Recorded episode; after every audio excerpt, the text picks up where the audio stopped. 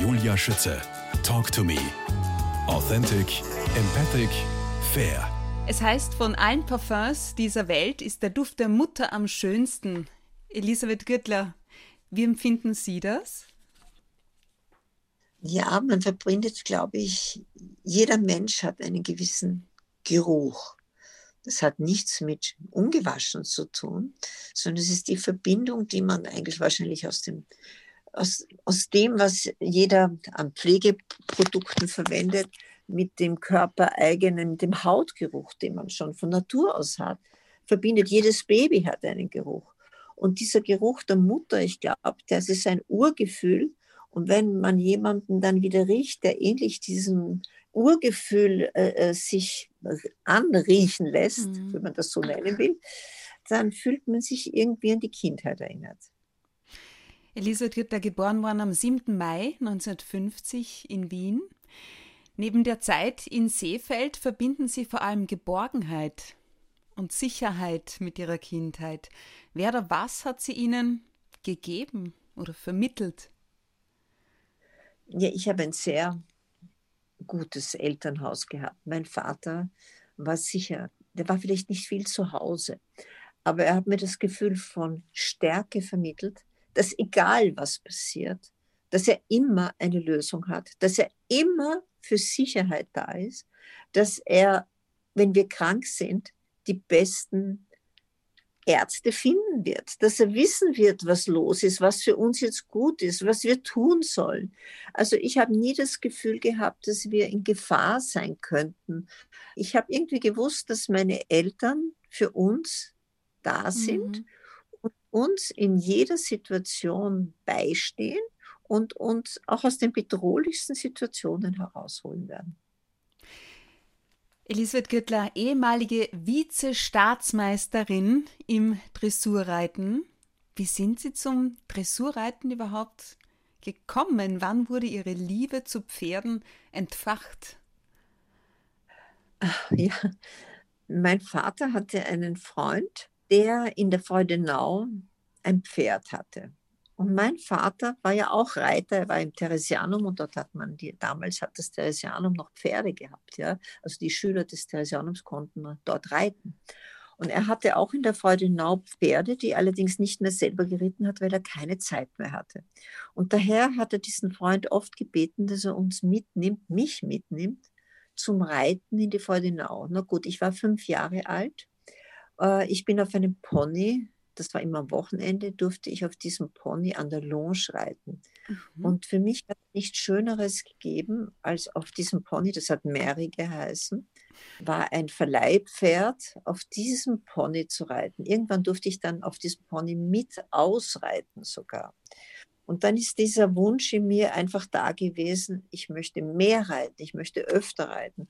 Dann habe ich in der Nähe von Seefeld hat es ein Gestüt gegeben, in Deutschland, schon im Mittenwald. Das ist aber nicht weit gewesen, im Auto zehn Minuten. Ich bin dann mit dem Zug jeden Morgen, wenn ich in Seefeld war, nach Mittenwald gefahren, in das Schmalenseegestüt, habe dort Haflinger geputzt, damit ich dort reiten konnte.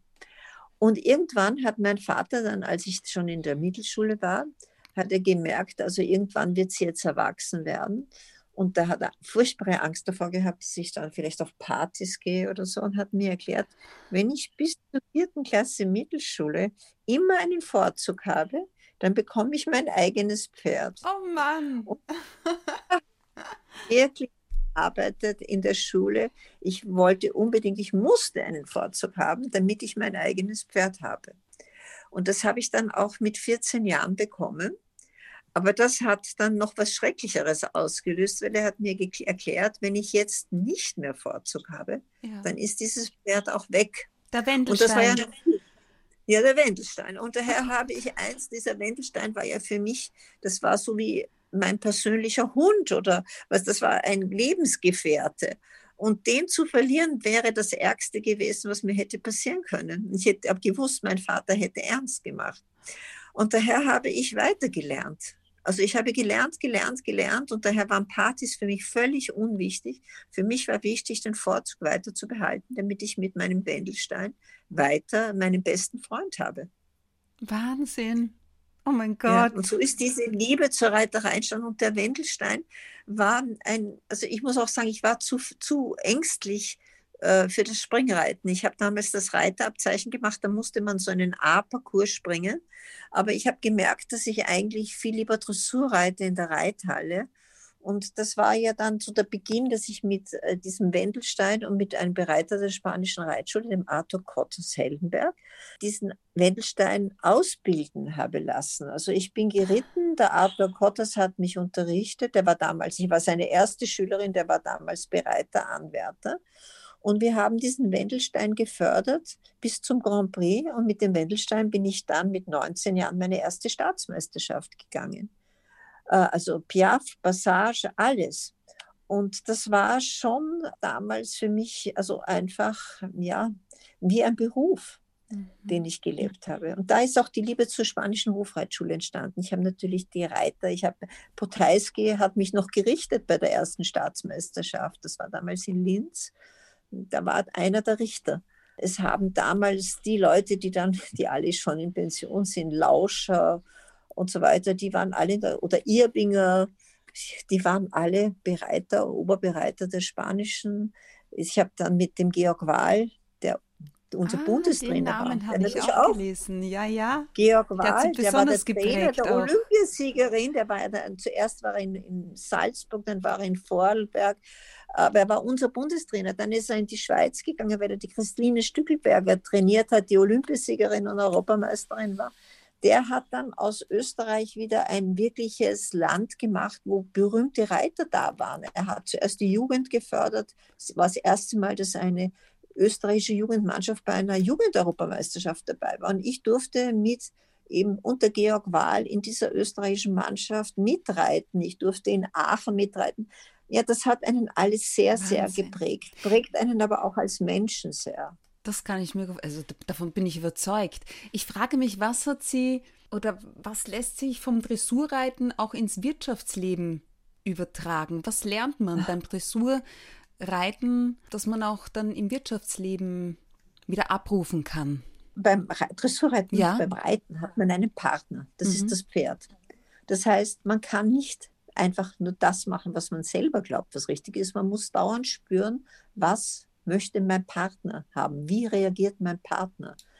Und wenn dann, wenn man falsch gearbeitet hat, dann zeigt einem das dieser Partner auch. Und ähm, da weiß man, dass man sich beherrschen muss, halt wieder einen Schritt zurückgehen muss und noch einmal beginnen muss. Und wenn etwas nicht geklappt hat, hat es keinen Sinn aufzugeben. Man muss weitermachen. Und dieses Weitermachen und die Schuld nicht nur beim Partner suchen, sondern auch bei sich selber suchen. Mhm. Ich glaube, das ist unglaublich erzieherisch hat mir auch geholfen, eigentlich durchzuhalten, diszipliniert zu sein.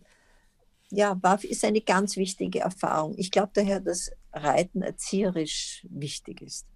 Aus welchem Grund sind Sie nach Ihrem Rückzug aus dem professionellen Reitsport nie wieder aufs Pferd gestiegen? Ich habe gelesen, Sie haben Pferdemagazine ungeöffnet weggeworfen.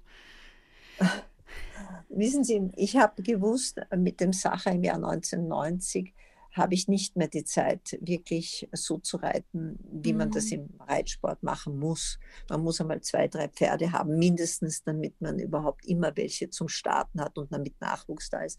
Und mit dem Sacher, das war damals gerade der österreichische Hof dazu gekauft, habe ich gewusst, ich brauche jetzt meine Zeit und auch meine Kraft für das Unternehmen und habe daher mit dem Reiten rein vom Kopf her aufgehört.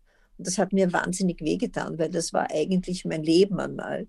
Und ich wollte daher vom Reiten gar nichts mehr wissen, weil mich das einfach innerlich zu sehr verkrampft hat, wenn ich da, da nicht dabei hätte sein können.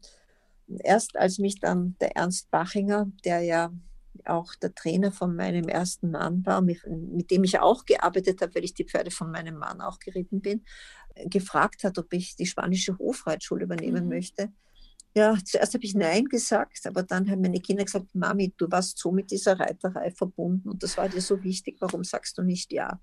Und dann habe ich Ja gesagt und wollte es eigentlich nicht intensiv machen, sondern einfach nur ja mit Herrn Klissenbauer, der ich gesagt habe, der so wie der Direktor sein sollte und ich hätte eigentlich nur strategisch oder fachlich mich da einbringen wollen. Ich habe dann gemerkt, dass ich das gar nicht so kann, dass ich viel zu viel Zeit eigentlich dort verbringe und ähm, ja, so war ich dann wieder plötzlich bei den Pferden mittendrin.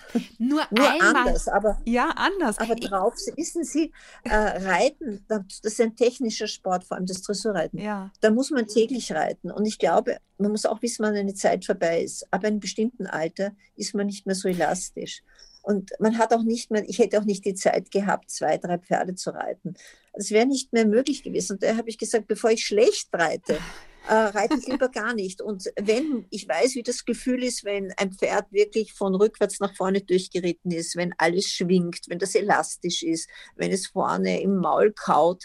Dazu bedarf es aber auch eines elastischen Reiters. Und das war mir klar, wenn man älter ist, schafft man das nicht. Aber nur einmal einem Bereiter der spanischen Hofreitschule die Zügel aus der Hand zu nehmen und eine lockere Runde zu drehen. Auch darüber haben Sie nie nachgedacht. Nein, weil ich gewusst habe, dass ich körperlich diese Elastizität, die man braucht, nicht mitbringen werde mehr. Rückblickend, die Jahre 2007 bis 2018, was hat Ihnen Ihre Arbeit als Chefin, als Generaldirektorin der Spanischen Hofreitschule, als erste Frau auch in diesem Amt bedeutet? Es hat mir alles, alles Freude gemacht, Spaß gemacht. Ich habe für alles, was ich getan habe, immer irgendwelche Ziele gehabt, Programme gehabt, die ich äh, gestalten wollte.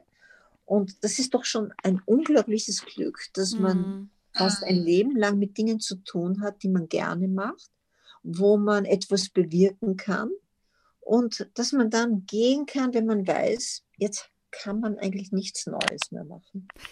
Elisabeth Gürtler, Sie haben fast Ihr halbes Leben im Sattel verbracht. Mit der Übernahme des Wiener Hotels Sacher haben Sie Ihre Karriere als Dressurreiterin beendet und genau hier Ihre zweitwichtigste Erfahrung im Leben gemacht, nämlich wichtige Infos hart erarbeiten. Als Frau begegnete Ihnen, Zitat, äh, das damalige Management mit Küss die Hand, Gnefrau. Wie darf ich das verstehen? Äh, ja, wissen Sie was? Ich glaube, wenn man, je mehr man weiß, desto mehr kann man sich einmischen in die Dinge. Und jemanden fernzuhalten, das gelingt am besten, indem man jemandem wenig Informationen gibt.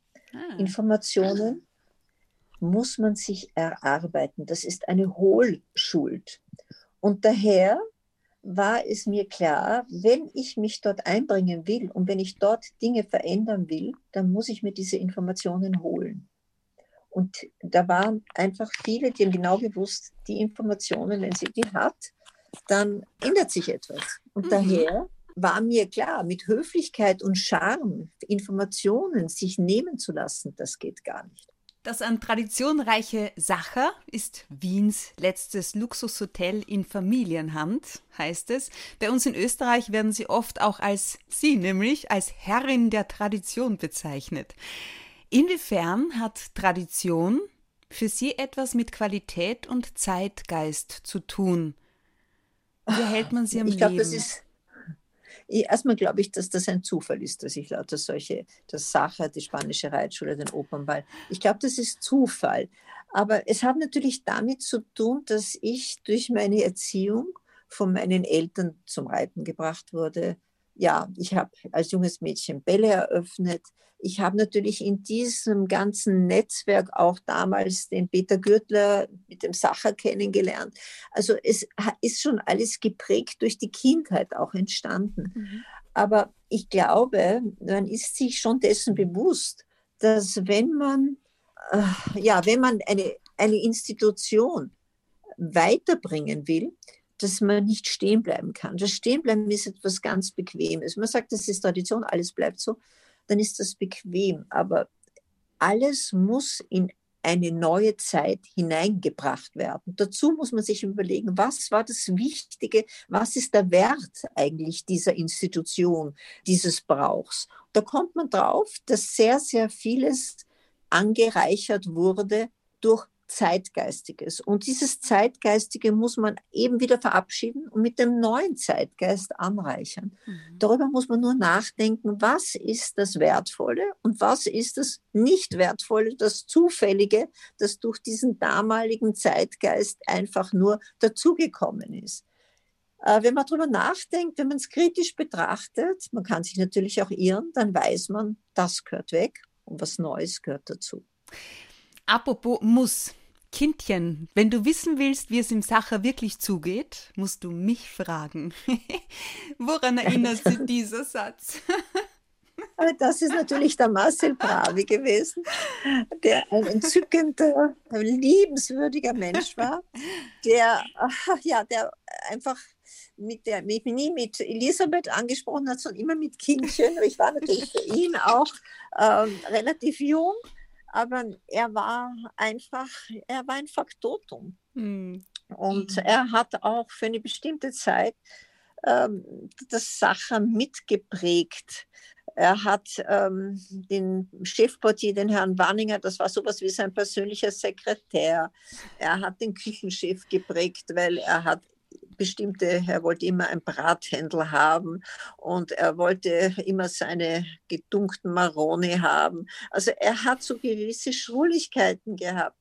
Und es war damals auch die Senta Wengra viel im Haus, die war ja seine Herzensfreundin die hat sich dann darum gekümmert, dass er seine Sakkos, die immer wieder angekleckert waren, dass, die, dass er sie putzen hat lassen, weil er hat das ja gar nicht mehr gesehen, dass die schon schmutzig waren.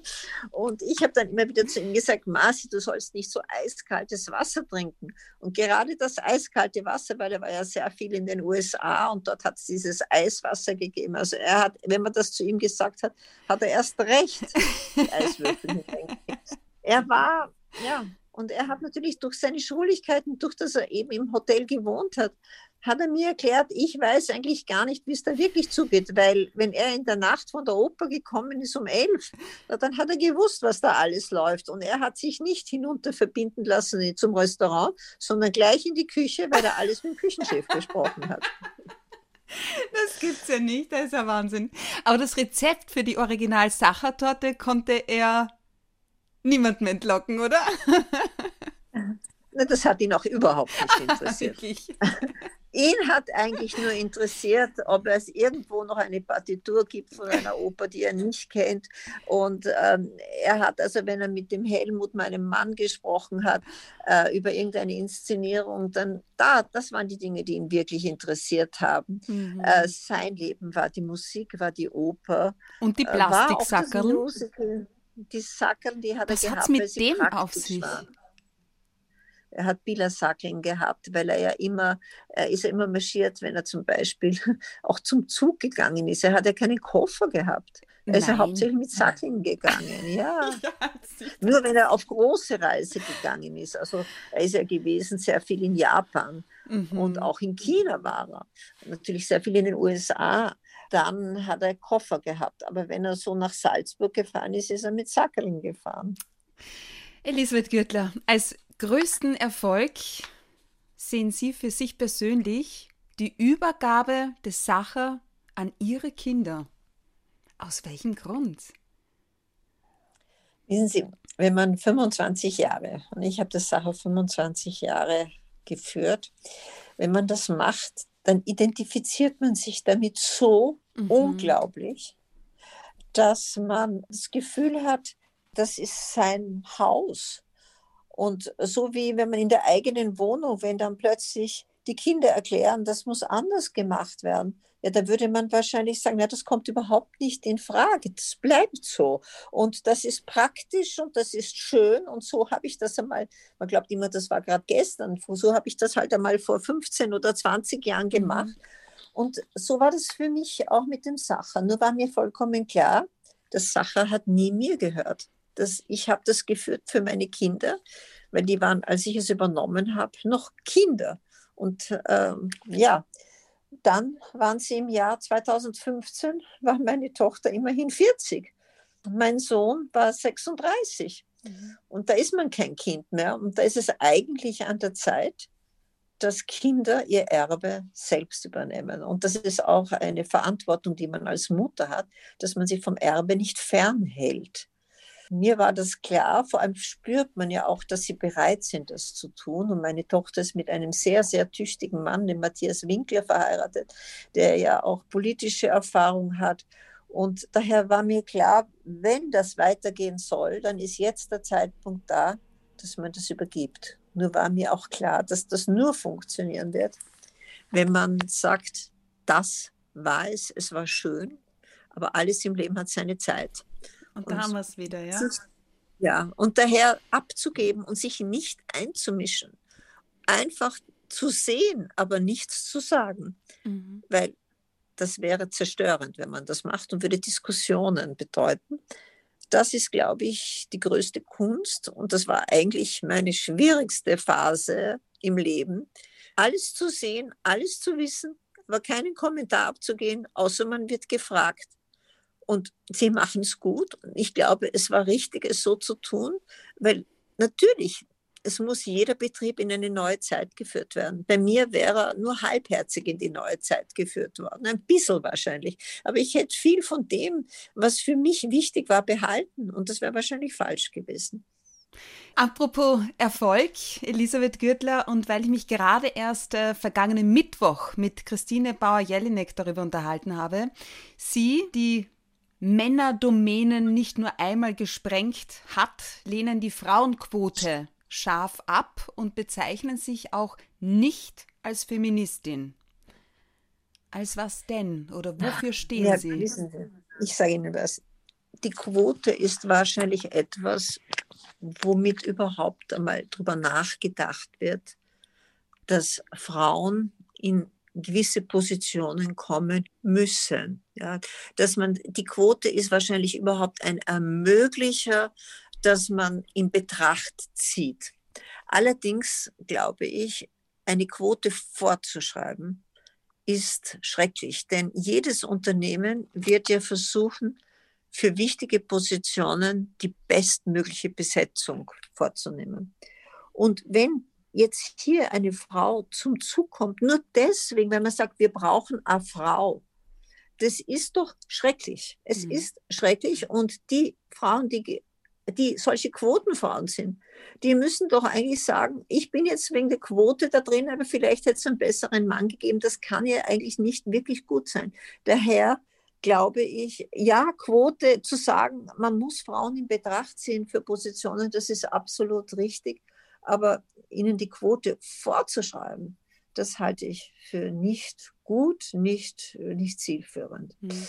Aus diesem Grund, wissen Sie, es gibt ja auch viele Frauen, überschätzen sich ja auch. Ich sehe es ja bei Diskussionen, wenn selbst auch im eigenen Betrieb, wenn manche glauben, sie sind für diese Position geeignet, dann kann ich jetzt manchmal nur sagen, das ist eine krasse Überschätzung. Und wenn sie dann nicht genommen werden, dass sie sagen, ja, es ist eigentlich ich hätte genommen werden müssen, aber ich weiß ja zum Beispiel auch manchmal, dass das nicht gehen wird. Für manche Positionen ist eine uneingeschränkte Verfügbarkeit notwendig. Und ich weiß, dass diese uneingeschränkte Verfügbarkeit manchmal einfach nicht möglich ist.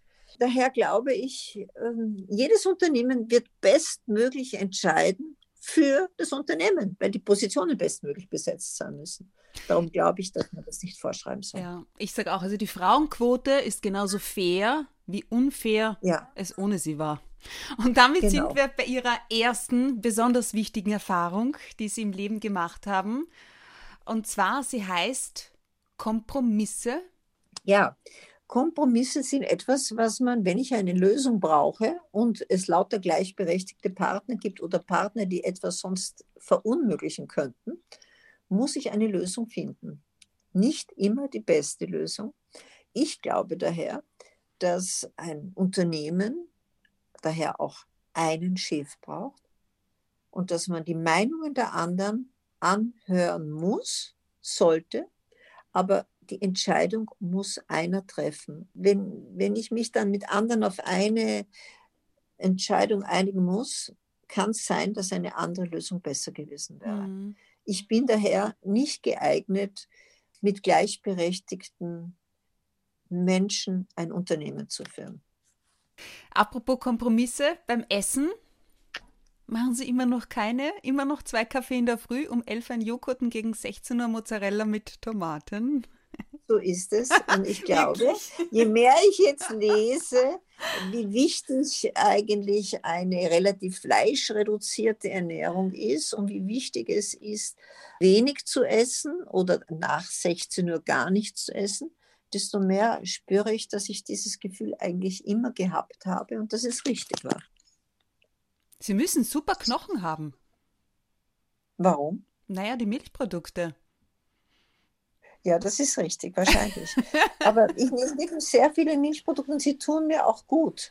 Ja. Also jeder, ich glaube, jeder spürt selber, was ihm gut tut, wenn ich sehr viel schwere Sachen esse und manchmal ist man eingeladen und dann isst man oder man isst spät am Abend. Man fühlt sich am nächsten Tag nicht gut. Und ich glaube, da gibt es so etwas wie, ja, man muss auf seinen eigenen Körper hören.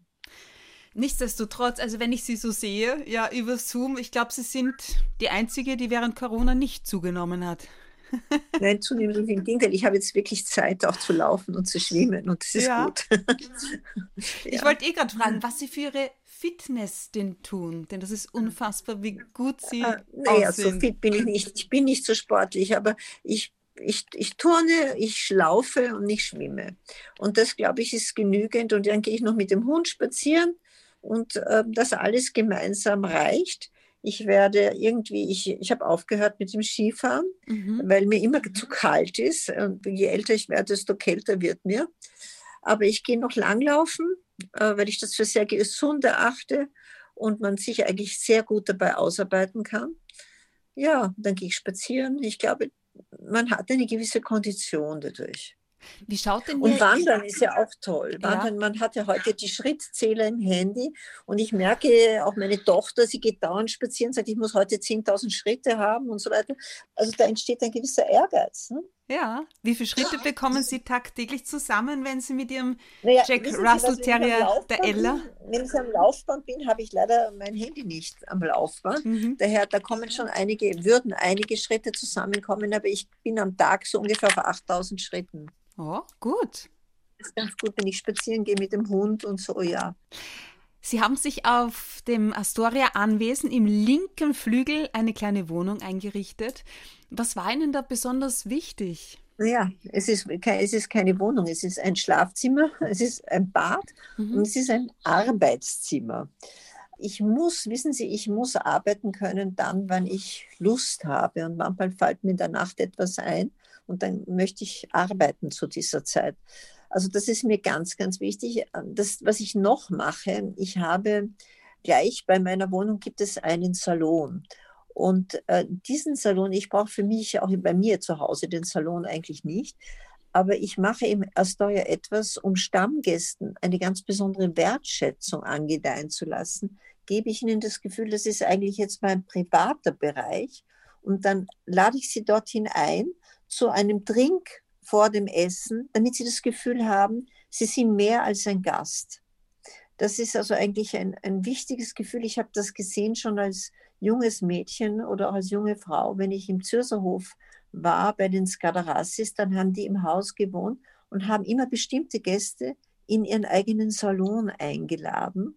Und diese Gäste haben sich dann sehr gebauchpinselt gefühlt, dass sie eigentlich mehr als Gast sind, dass sie praktisch zu den Freunden gehören. Mhm. Und ich habe mir eigentlich immer vorgenommen, dass ich diese Tradition irgendwann auch im Astoria einführen werde. Und ähm, daher habe ich, versuche ich auch, so einen Salon äh, zu gestalten, wo ich Leute dann eben zu einem Drink einlade. Ich selbst verbringe wenig Zeit in diesem Salon, weil ich eigentlich äh, hauptsächlich an meinem Schreibtisch in diesem kleinen Büro arbeite. Wo ist die Ella die ganze Zeit? Ja, die Ella ist entweder, ja, in, der Nacht schläft sie neben meinem Bett. Ja. In der Früh kommt sie auf mein Bett. Und wenn ich in meinem Arbeitszimmer bin, hat sie dort auch ein Bett und dann liegt sie dort und schaut mich immer wieder an. Also die Ella liegt äh, neben Bett und neben Schreibtisch. Elisabeth Gürtler, für jemanden wie Sie, der nur am Machen ist für andere als Gastgeberin und das mit Freude und von ihrem Engagement für die Bergrettung Seefeld und für den Tierschutz und das Rote Kreuz, da möchte ich jetzt gar nicht anfangen zu reden. Was bedeutet ich Zeit für Sie? Egoist sein. Das tue ich, wenn ich mir in der Früh die Zeit nehme, zu turnen, mhm. zu laufen, zu schwimmen, wenn ich mir die Zeit nehme, mit meiner Ella spazieren zu gehen. Äh, was ich aber auch unglaublich genieße, seitdem ich so viele Jobs abgebaut habe, ist, dass man in der Früh nicht dauernd darüber nachdenkt, was eigentlich jetzt als nächstes auf einen zukommt und da so ein bisschen im Druck steht, sondern dass man in der Früh, in der, wenn man aufwacht, und das halte ich für die produktivste Zeit, wenn man dann noch keine eine, äußeren Einflüsse auf sich einwirken hat, dass man einfach das Leben auf sich wirken lässt und da kommen unglaublich gescheite Dinge, fast philosophische Dinge in den Kopf. Und das ist auch ein Luxus, den man sich leisten können muss, ab einer bestimmten Phase des Lebens zu sagen, ich stehe nicht mehr unter diesem beruflichen Druck. Ist das Ihre Kraftquelle das, auch? Ja, ja. Mhm. Es heißt, normalerweise gilt, weit mehr als die Hälfte aller menschlichen Anstrengungen der Anerkennung. Wie sehen Sie das? Das ist ja das, was Sie am ganz Beginn Ihres Podcasts beim Opernball gesagt haben. Das Gefühl der Anerkennung ist, wenn man, man bemüht sich, etwas zu tun. Man denkt darüber nach, was soll man tun? Wie will man das tun? Man investiert Energie. Wenn man dann scheitert, kann man Lehren draus ziehen. Sagt man, mhm. ist, hat, ist gut, dass ich das jetzt, man muss auch aus Misserfolgen lernen können. Aber man möchte irgendwann auch das Gefühl haben, das war gut, was ich gemacht habe. Das hat sich ausgezahlt, dass ich das getan habe. Und diese Anerkennung bekommt man, wenn man Erfolg hat. Man braucht sie nicht unbedingt von Menschen ausgedrückt, aber Erfolg kann sich manifestieren in guten Ziffern, kann sich manifestieren, indem ein Projekt gelingt, das vielleicht gar nicht ein ertragreiches Projekt ist, sondern nur als Projekt Menschenfreude macht. Also einfach Erfolg zu haben, egal wie dieser Erfolg definiert ist, ist eigentlich die Anerkennung. Sie haben meine höchste Anerkennung. Frau Diplomkaufmann Elisabeth Gürtler, vielen herzlichen Dank für Ihre Zeit. Ich wünsche Ihnen alles, alles Gute, Ihnen, Ihrer Familie und dem Astoria Resort. Liebe Grüße nach Seefeld und auf Wiederhören. Liebe Frau Schütze, vielen Dank. Es war schön, mit Ihnen zu plaudern und ich hoffe, wir plaudern bald wieder einmal.